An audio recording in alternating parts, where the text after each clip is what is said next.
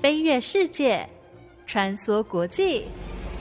社会、职场、生活、时事，哪来一记变化球？看我接招！那些老外教我的事，和你 Easy Talk Easy Work。您现在收听的是《那些老外教我的事》，我是节目主持人焕恩。去年开始在节目当中挑战，将一年分为四个不同主题，制作四个不同的特别系列单元。每个单元刚好十三集，所以讲完一个主题，一年也就过完了四分之一。以前就有在收听《那些老外教我的事》的听众朋友，可能都知道哦，就是我很喜欢尝试给自己设定一些不同的游戏规则。好比说，像是在二零一九年，我就曾经挑战每个礼拜按照英文字母 A B C 的排序，选一个单字作为当周的主题。因为有二十六个字母嘛，所以从 A 到 Z 做完了，刚好就是半年结束。那就再从 Z 做回到 A，这样子呢，就可以完成了一整年的节目。其实那个时候的想法还算是很单纯啦，就像是今天如果我给你一张白纸，然后告诉你说可以随便你想画什么就画什么，在没有任何主题的限制下，好像你可以更自由发挥。可是其实这样子的创作有的时候反而是最让人伤脑筋的，就是因为有太多的可能了，所以就很容易让人有 选择障碍，不知道该从哪里开始。也因此，有的时候呢，当你得到多一点点的规范，有多一些的限制时，反而可以比较聚焦，比较知道该如何下笔。我在规划节目的时候，其实也常常有这样子的一个困扰，所以呢，才会想到说，来用英文的二十二个字母，或者是将一年一分为四这样子的方式，来给自己一些既定的框架。有一个游戏规则，好像就比较知道该怎样子来拟定一些因应的对策。不过一年分成四个主题，一季做一个十三集单元这样子的系列，最大的挑战当然就是你必须要想得到一个可以做到十三集内容的主题嘛。书中自有水晶球，其实呢是一个我很期待。也一直让我还蛮焦虑的一个主题。一方面觉得分享小说是一个我之前从来没有尝试过的题材，应该会很有趣。那另外一方面呢，其实又很担心自己可能没有办法一个礼拜就看完一本书哦。当然很刚好的，呃，书中自由水晶球系列当中的这些小说，其实都是我曾经看过或是正在阅读的，但是。书中自由水晶球做到八个单元，其实也是到一个极限了。接下来那些符合书中暗藏水晶球这样子一个定义的小说，基本上呢都是我还没有看过的科幻小说。那我也有跟大家分享，其实我很不喜欢看科幻小说。再加上呢，其实过去这八个礼拜，我觉得已经。帮大家整理出来那些号称未卜先知的小说的经典中的经典们有哪一些？所以接下来呢，我决定不如就再一次的破格改变自己定给自己的这这一套游戏规则哦，决定不到十三集就可以把书中自有水晶球结束掉，然后另外开启一个新的系列单元。不过严格说起来，其实这也不算是全新的系列单元啦，就是要来为大家推出你没听过的百老汇第二趴。去年开始啊、以一年分成四个主题这样子一个形式制播节目的时候，打头阵的第一套节目特别系列就是你没听过的百老汇。只不过呢，当时你没听过的百老汇，这整个单元都是在介绍已故的美国音乐剧词曲创作大师 Stephen Sondheim 他笔下的经典作品。刚好再过两个礼拜，就是美国一年一度的百老汇大奖东尼奖的颁奖典礼，所以呢，就想说，不如趁机来开启你没听过的百老汇第二趴。可以来跟大家介绍几部今年有入围，然后之后会得奖的呃作品。大家对于美国演艺圈最熟悉的大奖，我觉得应该就是奥斯卡和金球奖嘛。这两个呢都是好莱坞电影圈的重头戏。金球奖虽然也是有一些针对电视剧作的相关奖项，可是呢，主要还是被定位成是奥斯卡的风向球嘛。因为电视圈另外一个非常重要的奖项，其实就是 Emmys 艾美奖。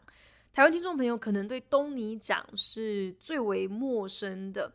可是东尼奖其实也有超过七十年的历史，是一个专门表扬最顶尖的剧场艺术表演的奖项，很少人知道。可是东尼奖的名字其实呢是向一位叫做 Antoinette Perry 的女演员致敬的。Antoinette Perry 她的小名就是 Tony，她不仅是一位非常成功的女演员。她更身兼导演，还有制作人等等多重的身份，还在二次世界大战的时候创办了 American Theater Wing 美国剧场侧翼这样子的一个单位，专门在美国各大城市巡演劳军。所以东尼奖在一九四七年的成立，其实呢就是为了纪念 Tony 他在剧场界所做的这些建树还有贡献。The Tony Awards，东尼奖历时七十余年，如今呢也贵为演艺圈的四大奖项之一。好莱坞最稀有的巅峰极致，其实并不是好像赢得一座奥斯卡奖这么容易哦，而是所谓的能够成为这个 EGOT winner，E-G-O-T winner，能够一举拿下一，也就是电视圈的金像奖。Emmys 艾美奖，然后还要能够拿下 G 音乐圈的金像奖 Grammys 葛莱美奖，O 当然就是电影圈的奥斯卡奖，而最后的这一个 T 就是剧场圈的金像奖 Tony Awards 东尼奖。有来过纽约玩的听众朋友，绝对都会去时代广场走一遭吧。有些人纯粹就是想要见识一下纽约不夜城的名号，去时代广场看一看那些令人眼花缭乱的巨型电子看板是如何可以让整个时代广场就算是半夜三更了，还是亮的像是大白天一样刺眼。可是有些人呢，去时代广场其实是为了去百老汇朝圣。要去看音乐剧，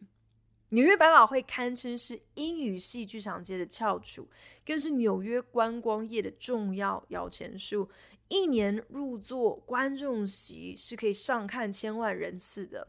只是大家知道吗？其实百老汇并不只是局限于 Broadway 这条街上。时代广场共计有超过四十间百老汇剧场，其中其实只有三间实际的地理位置是在 Broadway 这条街上，其他的全部都四散在啊、Broadway 呃各处的这个呃街区街上。而且大家知道吗？其实啊，百老汇并不是只有演载歌载舞的音乐剧而已，可别忘了还有舞台剧呢。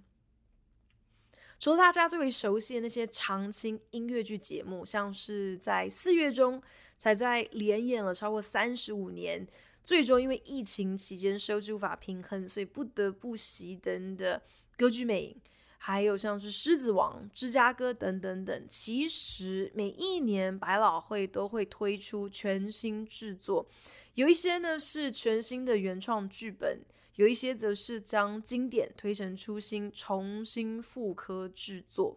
今年的东尼奖总共有三十八部作品入围，虽然呢我自己目前还看不到三分之一，可是呢就是在想说，可以借由这一期全新的你没听过的百老汇这样子的一个系列，来跟大家分享其中几个比较特别的。当然还有就是我自己实际上有看过。很喜欢的啊、最新作品，当然呢，你没听过的百老汇这个系列，在还没有播完之前，我们就能够揭晓东尼奖的赢家，所以到时候呢，绝对会再跟大家来报告说啊、呃，这么多的作品，这么多的新的啊啊剧作，到底是哪几家欢喜哪几家愁，谁能抱得东尼奖而归？今年要符合入围东尼奖的条件之一呢，就是你的作品必须是在去年四月底到今年四月底开幕的呃剧作。虽然说大多数的观众其实好像都是为了看音乐剧，所以才来百老汇朝圣，可是平心而论，我自己是觉得本季的百老汇舞台剧作品要比音乐剧来的精彩太多了，所以呢，这一期的你没听过的百老汇，就让我们从舞台剧开始说起吧。去年秋天听说了经典舞台剧《销售员之死》（Death of a Salesman） 要重返百老汇，其实呢，就这让我还蛮期待的。呃，我印象当中，虽然我听过这部戏，知道它是经典中的经典，但是都还没有机会去剧场，实际上。欣赏这这样的一个作品哦，所以就是满心期待。自一九四九年的百老汇首演之后呢，《Death of a Salesman》这部美国剧作家 Arthur Miller 最为重要的舞台剧作品之一，就接连荣获了普利兹奖，还有东尼奖最佳舞台剧这些殊荣。后续呢又被 revive 了四次，分别是在一九七五年、一九八四年、一九九九年，还有二零一二年，都以更新制作之姿再一次登上百老汇的舞台。那四次当中呢，有三次都抱得了东尼奖的 Best Revival Play 最佳复刻舞台剧这样子的一个大奖。Death of a Salesman 也曾经被好莱坞翻拍成电影两次，更是美国中学的文学课当中的必修教材。如此广为人知的作品，要再一次的复刻重返百老汇，这背后推陈出新的压力是可想而知的。究竟还能够融入哪些巧思，变出什么样子的新花招，才能让一部如此为人津津乐道的经典，可以在舞台上擦出不一样的火花？去年第五次重返百老汇的。Death of a Salesman，销售员之死，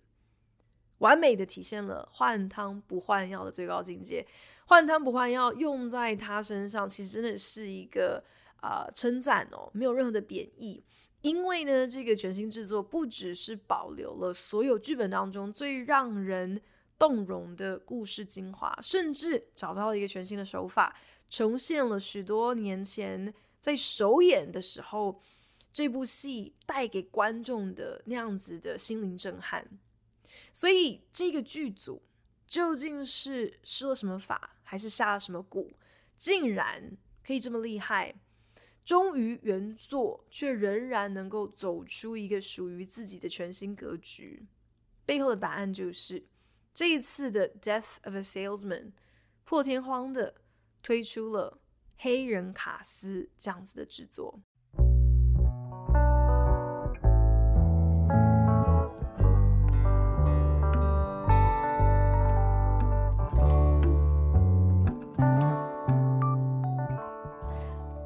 我不得不说，美国这几年来真的是政治正确到一个过度泛滥，尤其触及任何种族问题，真的就是要如履薄冰，也因此常常会有很多过犹不及、物极必反的状况，尤其是在影视剧场表演的翻拍改版制作当中，常常会有主打黑人卡司这样子的一个手段，作为这些。新作品或者是呃改版作品最破天荒的创新，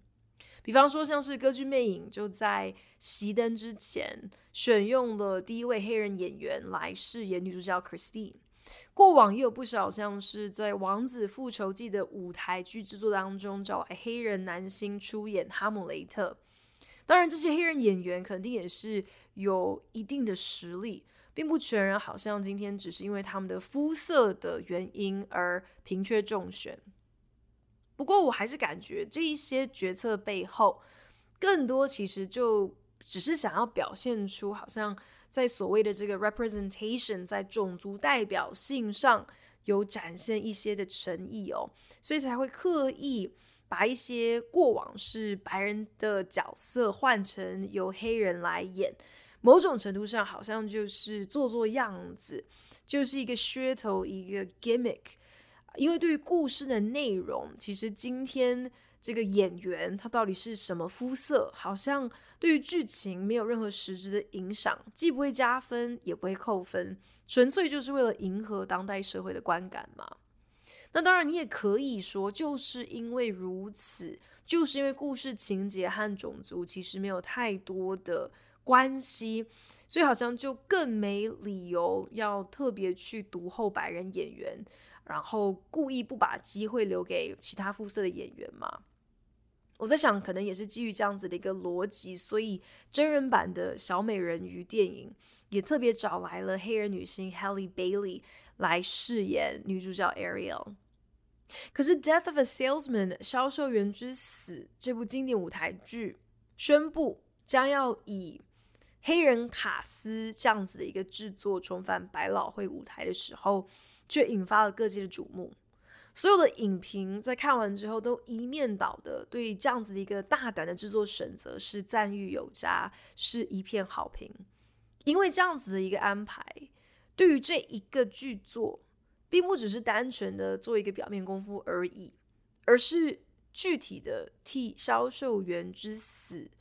这个故事又堆叠出了更深一层的意涵。销售员之死 （Death of a Salesman） 描述着 Willie Loman 的故事。Willie 他是一个挨家挨户跑业务的销售员，他到底是卖什么样子的产品呢？剧本是只字未提，因为这并不是重点。告诉他多年的销售业绩，Willie 在四零年代的纽约布鲁克林买下了一间小公寓，和老婆一手带大了两个儿子，叫做 Biff 跟 Happy。Willie 可以说是那个年代非常典型的中产阶级家庭。不过现在 Willie 他年纪渐长了，已经经不太起销售员那种必须每个礼拜开车上路跑业务这样子奔波的行程。他的业绩也不如过往。老婆担心他的身体健康，怂恿 Willy 主动去跟公司老板请求转调纽约比较 local 的业务线。这样子呢，就可以减轻舟车劳顿的辛苦。大儿子 Biff 高中时期本来是一个前途似锦的橄榄球球员，凭着运动奖学金保送大学，并不是一件难事。可是最后呢，大儿子却因为数学被当，高中肄业，运动员梦碎，人生也因此彻底脱序。最终，Biff 跑去了美国西部的农场当打工仔。Willie 为着大儿子的不成才感到羞愧，不能够谅解当初 Biff 为什么不好好完成暑修班，把数学学分修回来，顺利毕业就好了嘛。当年 Biff 在高中数学被当之后，曾经跑到波士顿见上爸爸一面，但是中间却发生了一些不愉快，让 Biff 就此放弃了学业和他的大好前程。如今，Biff 不知什么样子的原因，从西部农场归来，父子之间的关系却仍然紧张紧绷。威利拉下老脸，决定去跟公司老板卑微的开口请求可以转调。但是如今的公司老板其实就是 Willie 亲眼看着长大的少东，由少东正式入主成为呃大老板了。那这个。少东呢，他真的就是那种有钱有势、眼睛直接长在脑门上有钱人嘴脸，从头到尾就没有把 Willie 放在眼里，更没有顾及到 Willie 作为公司开国元老的任何一点情分和颜面哦，语气和互动间尽是对 Willie 的不屑和羞辱。，Willie 气不过，和老板大小声，最终落得被就地开除的下场。大儿子 Biff 之所以重返纽约，原来呢是希望能够向从前赏识他的雇主提案，借此筹得一笔创业基金。Biff 满怀希望的在人家办公室门口从早等到晚，好不容易得其门而入，没想到对方对 Biff 压根是一点印象都没有，当然是不可能答应掏钱投资他。Biff 被对方无情拒绝之后，整个是恼羞成怒，气不过之下，干脆在临走之前摸走了人家桌上的一支钢笔。父子两个人在同一天相继的在职场上被人踩在脚底下，自尊是荡然无存。Arthur Miller 曾经信誓旦旦的说：“除了当一个妙手回春、救人一命的医生之外，写出一出有价值、有意义、一个 worthy 的舞台剧剧本，这大概是身为一个人所能够成就的最重要的一件事情了。”这个观点 可能是有一些偏颇，没错。不过呢，在 Arthur Miller 看来，一个好的剧本能够提出那些人生当中关于伦理道德、关于责任义务等等最考验人心、最艰涩的难题，进而来挑战观众，要我们内自省，从改变自己开始，去改变世界。The mission of the theater is to elevate the consciousness of people to their human possibilities. Arthur Miller 曾经这么说：“剧场的使命就是要来提升大家的意识，直达人类的无穷可能。”也因此，Arthur Miller 的作品虽然都是着重于小人物的故事，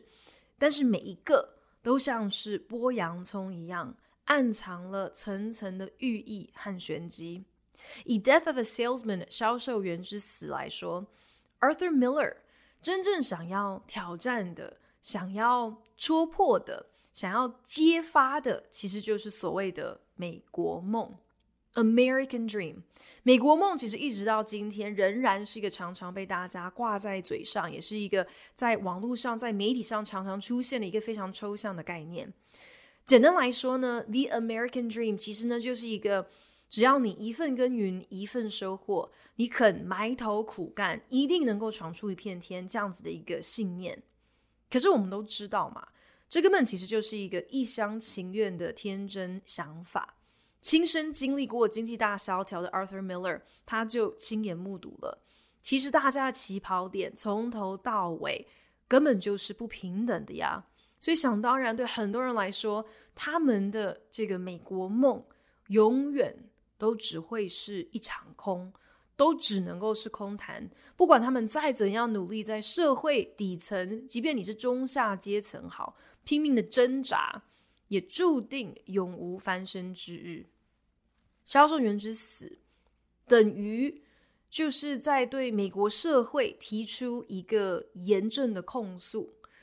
觉得说所谓的这个 American Dream，其实根本就是对大家开了一张空头支票。你承诺了一切，可是其实从来都没有兑现的可能。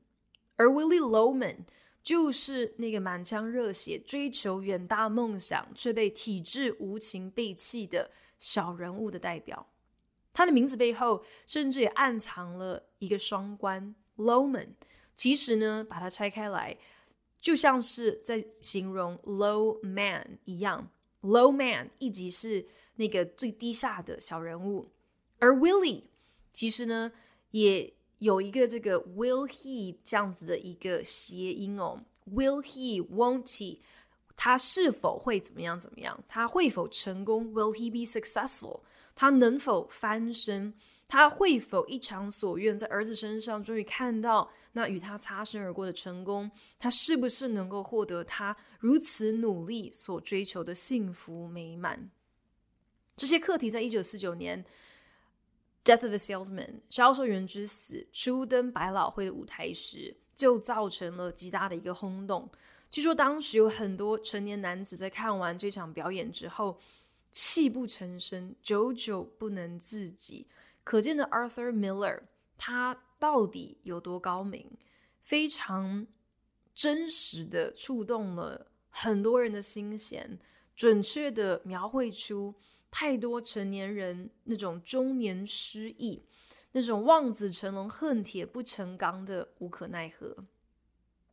不过，在二零二二年这第五次的 revival，第五次的复刻制作，在百老汇舞台上第一次呈现了一个黑人版本的 Loman 家庭，忽然之间就替这个经典剧作又添加了一个完全不同境界的意涵。剧中安排了那个狠心开除 Willie 的公司老板，以及常常向 Willie 伸出援手，却总是被 Willie 恶言拒绝的善良邻居。这些角色全部都是白人担当。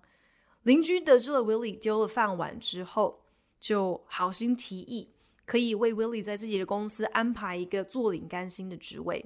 可是 Willie 抵死不从，宁愿跟邻居借钱缴交他的寿险费用。然后 Willie 就感叹着：“原来人死了比活着还要更值钱。”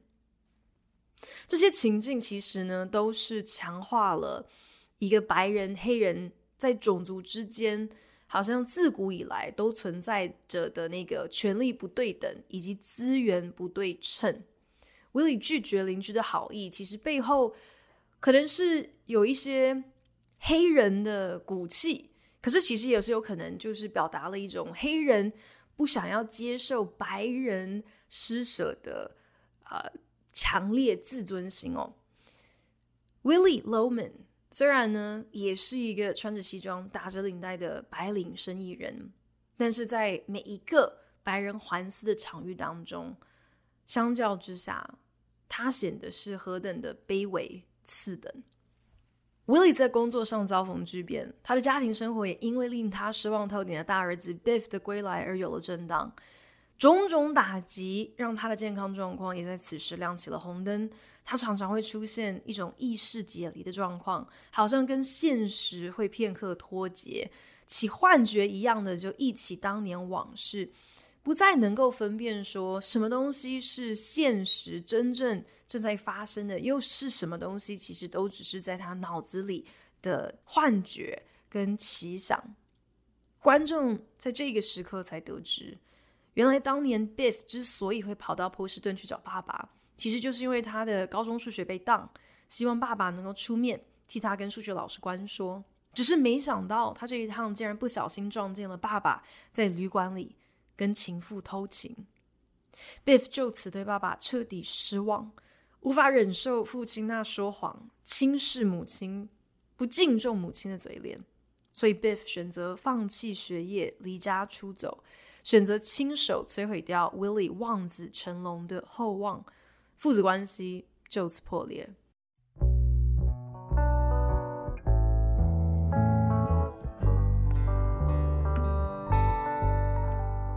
本节目由好家庭联播网、台北 Bravo FM 九一点三、台中古典音乐台 FM 九七点七制作播出。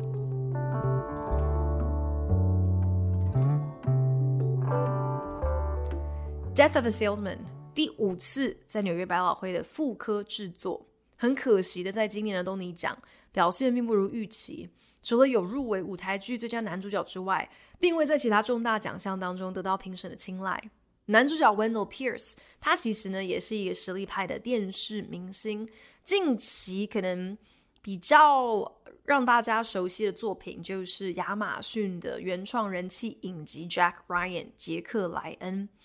在舞台上呢，Wendell Pierce 的表现也可以说是张力十足，非常的有 power，把 Willie Loman 这个角色对于人生的无可奈何，在主管面前的那种卑微可怜，以及是能够在妻子面前逞威风的盛气凌人，还有对于儿子那种爱之深责之切。好像又找不到任何一个对的只字片语来表达他心中真正想说的那那各种的五味杂陈，全部都演的是入木三分。想当然，像 Wendell Pierce 这样子的实力老将，也不是第一遭在呃百老汇登台喽。当然，也不是第一次获得东尼奖的提名，他就曾经在二零一二年呃跟啊、呃、剧组。有呃演出另外一个舞台剧，在当时有赢得东尼奖的最佳舞台剧这个奖项。不过呢，事隔也有超过十年了，加上今年他入围的可是个人奖，所以如果 Wendell Pierce 真的能够胜出的话，其实呢对他来讲，相信这也一定是呃意义是非常不同的。Arthur Miller 曾经说：“Death of a salesman，销售员之死。”这部戏呢，可以说是一个平凡人的悲剧，A Tragedy of a Common Man。Willie Loman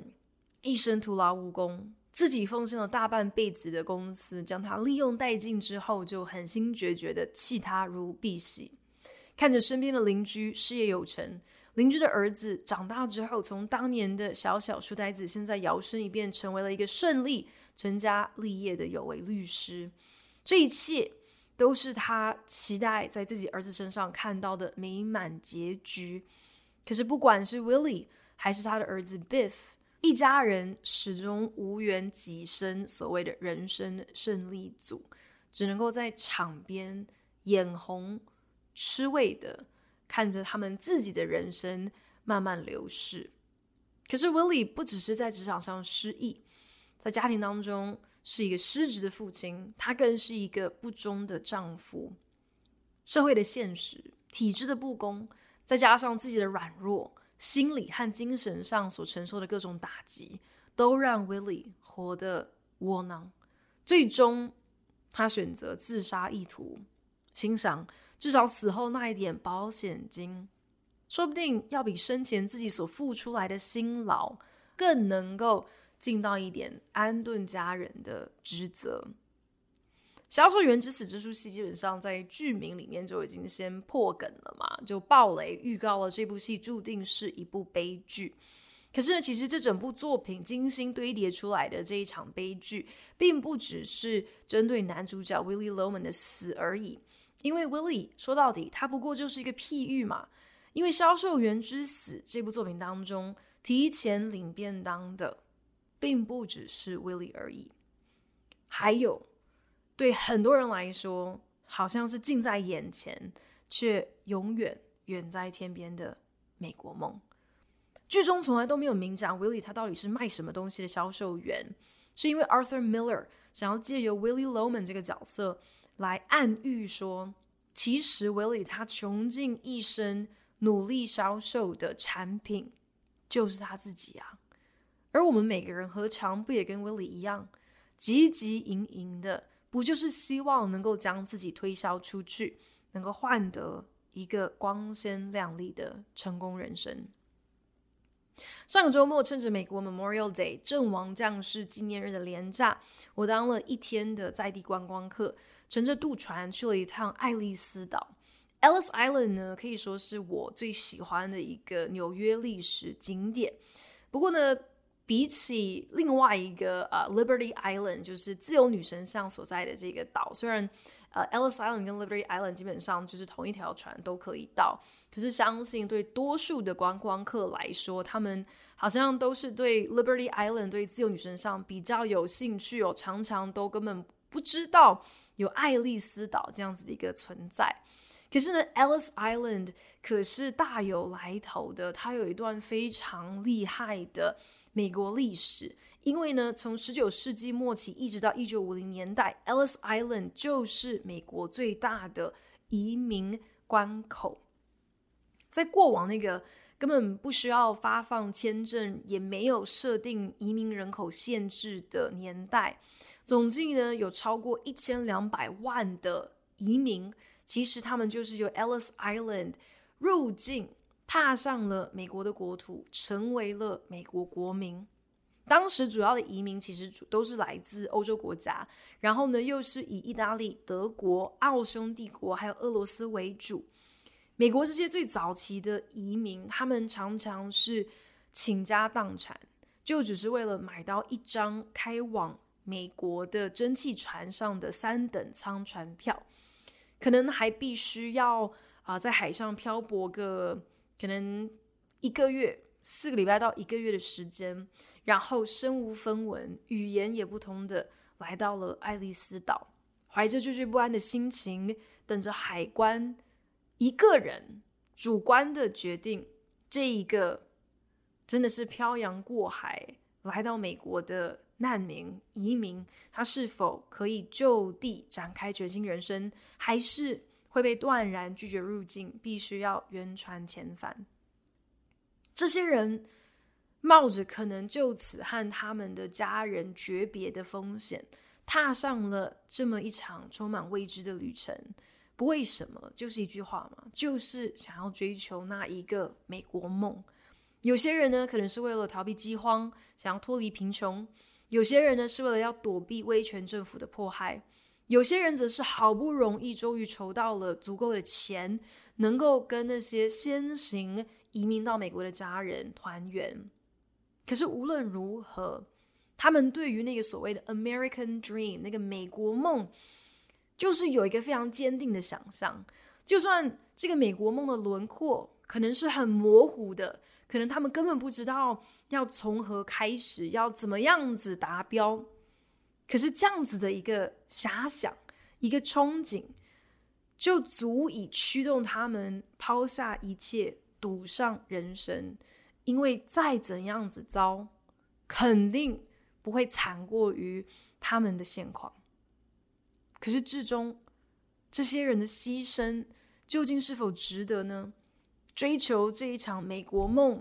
究竟是不是真的一如他们想象的那样美好呢？美国梦的吸引力一直到如今仍然是魅力不减哦。有不少来自中南美洲的非法移民。即使是到现在，仍然是冒着生命的危险，不惜翻山越岭、穿越丛林，只求能够顺利闯关入境美国。预估光是美国南方的边境，目前每个月平均大概就会有四十万人次的所谓的这些非法移民、这些无政客，但求能够一圆他们的美国梦，能够进入到美国寻求庇护，期待在这样子一个异乡争取到一个。自由、安全、有尊严的人生。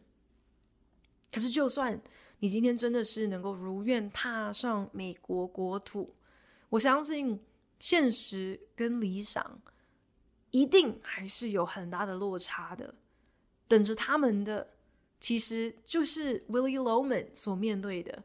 是社会的现实，是体制的不公，还要再加上种族的隔阂、资源分配的不均。美国梦，说到底，到底是民主自由的明灯，还是其实到头来不过就是一盏在黑暗中发光发亮的捕蚊灯，只是在引诱那些当代的 Willie Loman 满怀憧憬的阿 Q 的来飞蛾扑火。谢谢您收听今天的那些老外教我的事，我是华恩，我们下礼拜同一时间空中再聊喽，拜。